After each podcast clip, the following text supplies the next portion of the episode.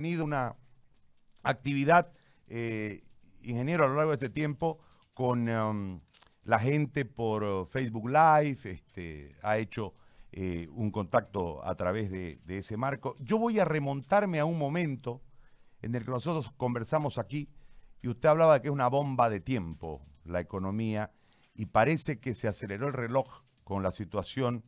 ¿Cuál es su visión del manejo de la crisis en, relación a, la salud eh, y en el tema de la economía que en este momento se suma al número mm, o, es el punto más importante, creo yo, de preocupación de, la mayoría de los bolivianos en este instante, más allá de, lógicamente, los cuidados para no contagiarse. Queremos su visión, ingeniero, gusto saludarlo, buen día. Un gusto, Gary, buen día, gusto, eh, un placer estar contigo en tu programa a través del teléfono, sí, evidentemente hace un buen tiempo estuvimos ahí en tu estudio, parecería hace un par de siglos, y hablaba yo sobre mm, el problema económico que estábamos heredando producto del desfalco económico masista. Y teníamos una combinación sui generis en Bolivia, un gobierno autoritario de 14 años que había violado su propia constitución, que había desconocido su propio referéndum para prorrogarse en el poder vía un fraude monumental. Y eso nos dejó un vacío de poder que llevó a un gobierno de transición que tenía que convocar elecciones. Eso desde el punto de vista democrático era sui generis. Pero esas dificultades eh, democráticas y políticas se le agregaban lo que conversamos, esta bomba económica que había dejado el MAS, donde en esencia se farrearon el gas. Tuvimos una bonanza gasífera, ingresaron 50 mil millones de dólares en los 14 años de Evo Morales, producto de los gasoductos al Brasil y la Argentina que construimos otros, producto de los contratos que suscribimos con esos países, producto de la ley del IDH que incrementó los recursos fiscales para TGN, alcaldía, gobernaciones y universidades, promulgada por el extinto y valeroso Ormando Bacadíes cuando estaba en el Parlamento. Ah, y esos 50 mm, mil millones de dólares hubieran permitido, lo conversábamos en tu radio, hacer eh, decenas de decenas de corredores bioceánicos, por darte un ejemplo, o financiar un seguro universal de salud, lo mencionamos, de primer nivel para 100 años, no para 5, no para 3, no para 8, no para 10, para 100 años. Ese es el tamaño del desfalco, porque esos 50 mil millones de dólares, el cajero del desfalco, Luis Arce, los destinó a entreguismo, pagándole a empresas extranjeras vía costos recuperables y recompras sin auditoría, más de 11 mil millones de dólares a elefantes azules, aeropuertos, fábricas de miel, de papel, de urea, de polietileno, satélites que ni se ven ni se sienten, estadios por doquier, por el orden de siete mil y pico millones de dólares, corrupción y despilfarro por cerca de 30 mil millones de dólares, eh, porque todo se hacía sin licitación. Desglosamos eso, te di las cifras. Ah, ¿Y qué es lo complicado de lo que ha sucedido desde que hablamos para ahora? Que a un contexto democrático complejo como el que vive Bolivia, como ningún otro país, con un gobierno de transición que hemos expulsado a una dictadura, pero estamos eh, hoy día en abril, claramente todos fuera de término. El Congreso y la presidencia expiraban el 22 de enero y estamos en un periodo de transición y el cronograma electoral ah, que señala que serán las elecciones pues entre fines de mayo a fines de septiembre de acuerdo al coronavirus. A todo ese cuadro complejo democrático y económico se le agrega el coronavirus con sus impactos sanitarios eh, y económicos, porque no cabe duda que el coronavirus va a dejar, y las cifras lo están mostrando, una recesión brutal en todos los países del mundo, en América Latina también, en Europa, en Estados Unidos, China ha tenido recesión el primer trimestre, lo cual hace que nuestros compradores de materias primas estén con menor movimiento económico, va a disminuir la cantidad de remesas que envían los hermanos y compatriotas de otros países que no tienen trabajo o algunos están retornando, como estás viendo, van a caer los recursos del turismo y producto del coronavirus se ha dado este fenómeno en el área petrolera, energética, donde se ha desplomado la demanda, Gary, como tú sabes, eh, los aviones no están volando, muy poca gente está manejando, las fábricas no están funcionando, la demanda del petróleo ha caído 30%, 30 millones de barriles día, ah, y el suministro, a pesar, hubo discrepancias entre petropotencias, eh, Estados Unidos, Arabia Saudí, Rusia, trataron de componerlas y a la hora nona acordaron recortar 10 millones de barriles, pero como tú entenderás, si la producción baja 10 millones de barriles día y la demanda baja 30, tienes una sobreoferta de petróleo, más problemas de almacenamiento y se ha desplomado el precio del petróleo. habíamos hablado en tu programa que parte de la dificultad económica era que estábamos heredando este desfalco del MAS, el despilfarro, robo de 50 mil millones de dólares, la quema de reservas internacionales y que nos estaban dejando un déficit fiscal y un déficit comercial muy alto. Pues ahora con el coronavirus eso se va a poner peor porque eh, habiendo expirado el contrato con Brasil, que Evo Morales nunca lo renovó, ahora tenemos un problema desde el punto del gas que nos ha dado de comer durante tanto tiempo que vamos a vender menos volúmenes y a precios sustancialmente más reducidos. Concluyo con esta idea, Gary, para que nos percatemos del efecto del gas. El 2013-2014, cuando vendíamos eh, casi 50 millones de metros cúbicos día a los mercados de Sao Paulo y Cuyabá en Brasil y al de Buenos Aires, a cerca de 10 millones de dólares el millón de BTUs. Las cifras pueden confundir a la gente, pero en plata plata, ¿qué significaba eso? Pues más de 6 mil millones de dólares al año de exportaciones gasíferas. Pongámosle eh, eso en cifras mensuales. Imagínate el sueldo del país por exportar gas era más de 500 millones de dólares al mes. El año pasado ya había caído a la mitad, 240 al mes. ¿Por qué? Porque se habían reducido los volúmenes por falta de exploración y porque habían disminuido los precios. Pues este año, por la disminución de volúmenes, tú sabes que Brasil, que compraba 30 millones, solo va, solo va a comprar 14. Entonces, por la disminución de volúmenes, eso estaba reduciéndose el monto de ventas y ahora se ha combinado la reducción de volúmenes, Brasil por el coronavirus ni siquiera va a comprar 14 millones de metros cúbicos día, sino 10, y el precio que andaba en 60 dólares el barril en enero-febrero se ha precipitado, ha, bajado, ha colapsado alrededor de 20. ¿Qué significa eso? Que el último trimestre de este año, eh, un país como el nuestro, que hace seis años Gary vendía 500 millones de dólares o más de gas al mes, que el año pasado vendía 240, la mitad, pero todavía un monto interesante, este último trimestre estará vendiendo 60 a 70 millones de dólares al mes.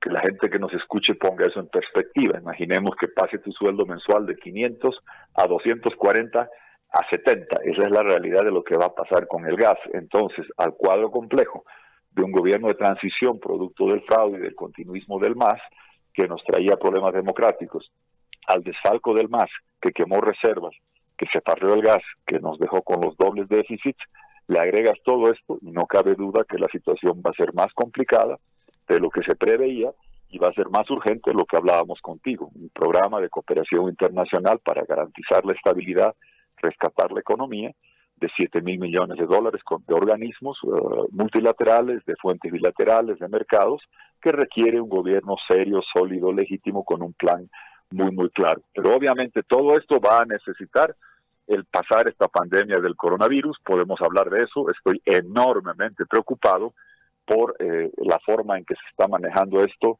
particularmente por la carencia de test y de exámenes y por las falencias en el sistema sanitario para atender lo que va a ser el incremento de personas que requieran el servicio, porque creo que esa es la prioridad ahora.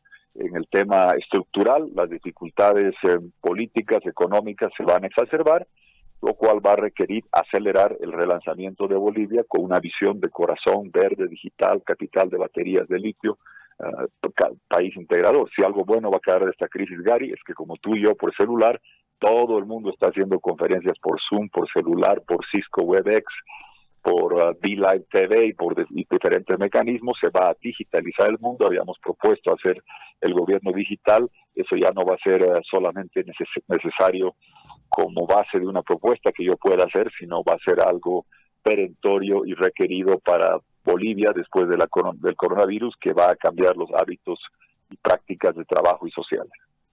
Sobre ese tema, eh, yo, yo quisiera escucharlo en, en dos perspectivas. Primero, eh, el planeta o la mayoría de los países, yo tomaba como ejemplo más temprano lo que hizo Israel, que tiene que ver con una, serie de dificultades porque es una extensión territorial muy chica con 9 millones, 10 millones de personas, lo que genera eh, mayor congregación y con una serie de prácticas que también eh, generan una congregación casi permanente de individuos y lo, lo manejó desde las pruebas. El ministro señala aquí que las pruebas deben ser calificadas, es decir, yo tengo que tener síntomas para que me hagan prueba, lo que marca un error que nos conduce a eh, una situación que es la que estamos viviendo hoy con el número que, creciendo, más allá de que la estadística es retrasada, pero con el número creciendo permanentemente y con zonas que antes no tenían en apariencia, que aparecen primero con 2, después con 31, el caso de Trinidad. Pero desde esa perspectiva, nosotros tenemos que salir de esta cuarentena y volver a un, como dijeron los empresarios aquí, a un nuevo normal. ¿no? Hay que, hay que hacer un nuevo normal. En esa perspectiva, desde ese análisis, eh, ¿cómo observa usted el manejo de la crisis y cómo vamos a salir para recuperar el movimiento económico, la cadena de producción, la cadena de pago? Porque todos estamos afectados. Así es.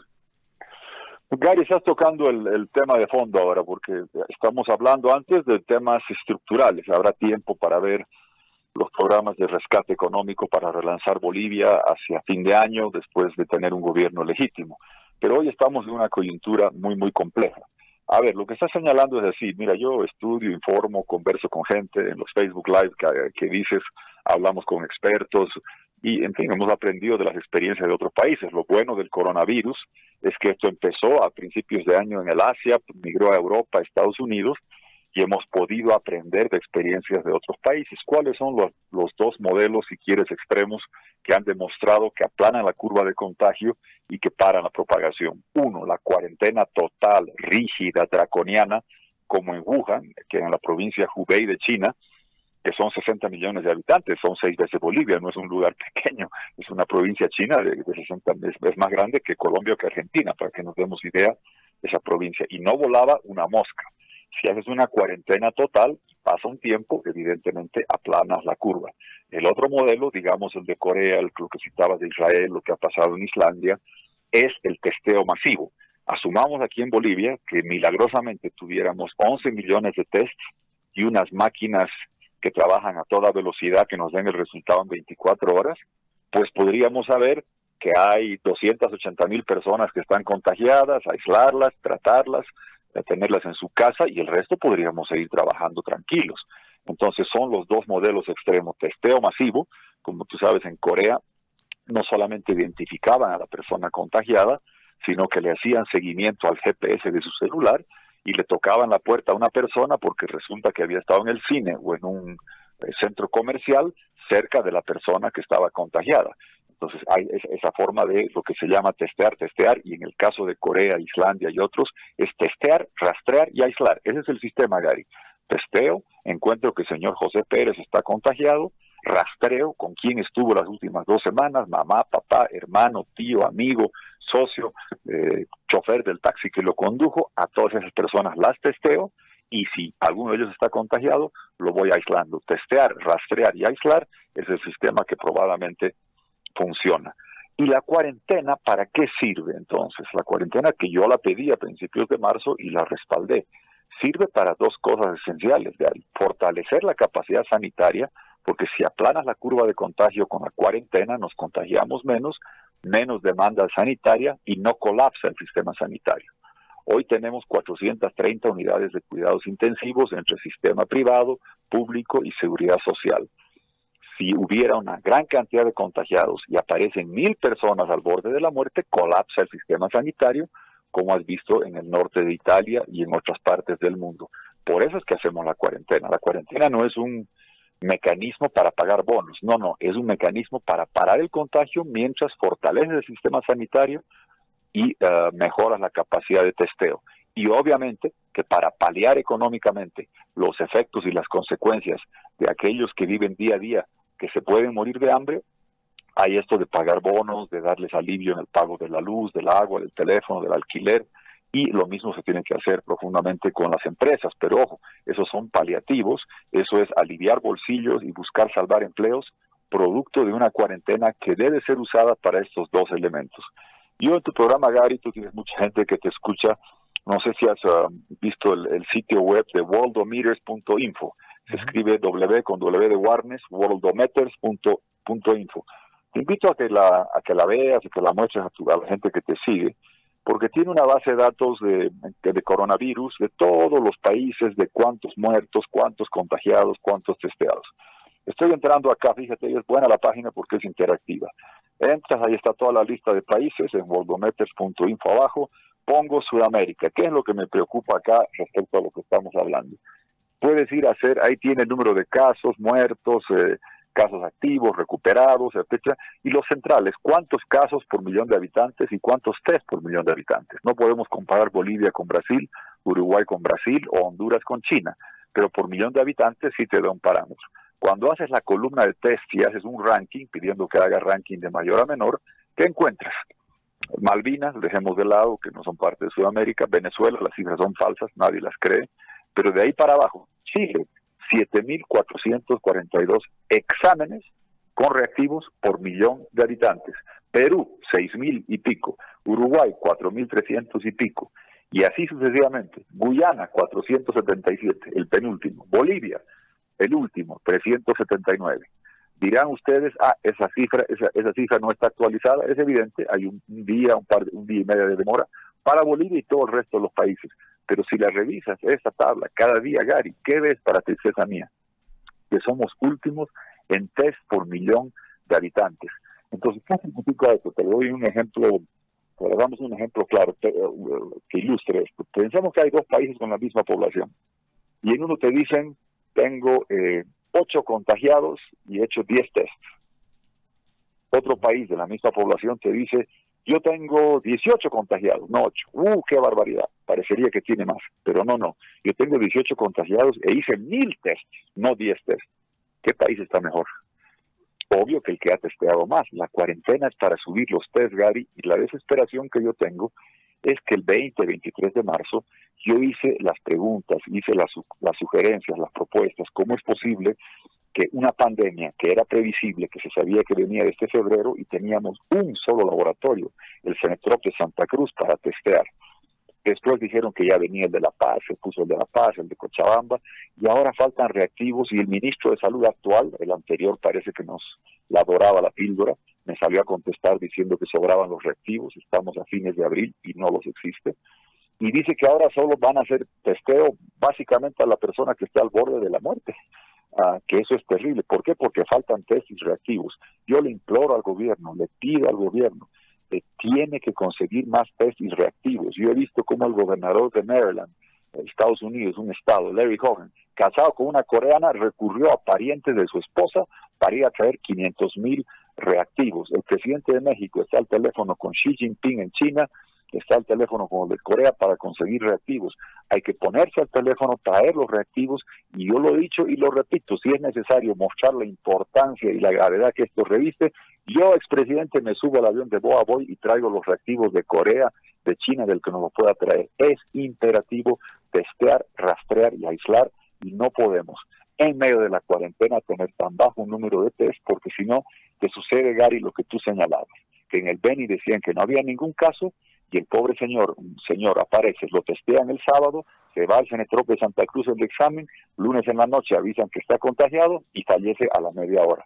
Pasó de, no existir a contagiado directamente. Eso pasa cuando no haces más test. Y lo mismo te podría decir de fortalecer la capacidad sanitaria. Requerimos triplicar, aunque sea de forma improvisada, las unidades de cuidado intensivo en colegios, en coliseos, en hoteles, con respiradores. Yo vengo reclamando hace tiempo cuántos respiradores. Se hacen anuncios, Gary. Siempre dicen, no, ya vamos a subir pronto a 1.300, pronto van a llegar 20.000 reactivos más, pronto van a llegar respiradores. Yo quisiera saber, no un consejo, no un grupo notable, quién es la persona responsable de traer los test, de traer los reactivos para usar la cuarentena que la estamos cumpliendo los bolivianos, para intensificar el testeo y para fortalecer la capacidad sanitaria. De lo contrario, no estamos utilizando la cuarentena eh, para el objetivo principal que tiene, que es testear, rastrear y aislar masivamente y para fortalecer la capacidad sanitaria, triplicando la unidad de terapias intensivas y la forma de atender a la gente. Creo que eso es lo perentorio en este momento, Gary. Ahora, ¿cómo, ¿cómo observa usted como ex mandatario el tema de la centralización? Porque en este momento hay un montón de quejas de los municipios en relación a que no les ha otorgado la plata el gobierno central. A esto hay que sumarle, usted hacía un análisis en relación al petróleo, pero si lo asentamos aquí, el subsidio por los hidrocarburos eh, no se está dando, no estamos conduciendo, no estamos consumiendo hidrocarburos, eh, eh, gasolina, diésel, qué sé yo. Este, hay que sumarle a esto que no se está dando el desayuno escolar. Eh, hay un montón de, del presupuesto que en realidad está centralizada la plata. Pero no tenemos una reacción en relación a la necesidad. Y a esto hay que sumarle que además, eh, decía el otro día que me llamó mucho la atención a mí, Samuel Doria Medina, anunciando la llegada de los test. Yo que sepa, no es parte del gobierno, pero bueno, eh, en, ese marco anunciando los test y además anunciando las platas que Bolivia está prestando y las ayudas que está recibiendo. Entonces, me parece que no es un tema de orden económico, ingeniero, sino es un tema de mm, una incapacidad para el gasto. Eh, ¿cómo, podemos traducírselo a la gente eh, este, momento de tanta incertidumbre, nosotros en nuestras casas sin poder producir, ya con problemas de hambre en una gran parte de la población boliviana, eh, con el miedo de salir a la calle a contagiarnos, con los números que están retrasados porque no tenemos la estadística diaria, porque hay un montón, el proceso es muy largo, es decir, yo llamo, hasta que vienen a verme pasa un día, hasta que me sacan la prueba pasa otro día, hasta que sale el resultado pasa otro día, ya me enfermé, ¿no? Hasta que me atienden ya me morí, así más o menos está la cuestión. Entonces, en ese, en ese, en ese marco, eh, ingeniero, eh, ¿dónde está el, el tema? ¿Es un tema de ineficiencia? es un tema de eh, no conocer la magnitud del tema o hay una serie de intereses de orden político por la candidatura, por lo que fuese, que están como generando una obstrucción a lo que se debe hacer. A ver, eh, José tocas tres temas que son muy importantes. Primero, rápido, la cuestión de los subsidios. Es evidente, como tú dices, poca gente está manejando, nadie está volando, pocas fábricas produciendo en Bolivia y en el mundo ha bajado la demanda de petróleo y por tanto han caído los precios y eso es una caída estructural, profunda, de muy largo plazo.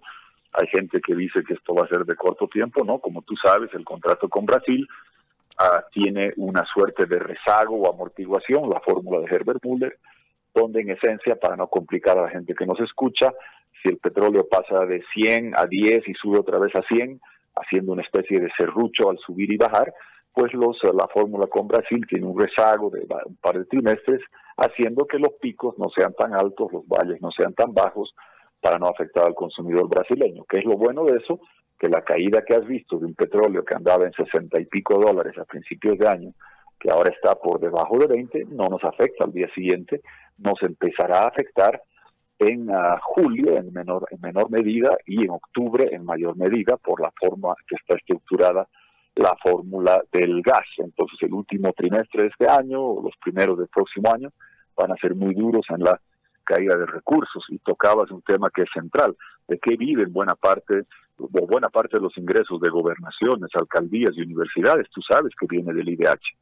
Imagínate la Universidad Gabriel René Moreno, las gobernaciones, las alcaldías que acostumbraban a coparticipar de 500 millones de dólares o más que recibía el país de gas hace seis años, coparticipaban de 240, ya no 500 el año pasado, y a fin de año, principios del próximo, estarán coparticipando por ingresos de, de 60 a 70 millones de dólares al año, una caída de, alrededor del 85%. Eso va a golpear duramente a universidades, alcaldías y gobernaciones. Para el Tesoro el, subsidio, el golpe no es tan duro porque caen ingresos, pero también se ahorra lo que se rogaba en importar diésel y gasolina, pero el golpe va a ser brutal y hay que empezar a hablarlo muy claro en reducción de recursos para alcaldías, gobernaciones y universidades.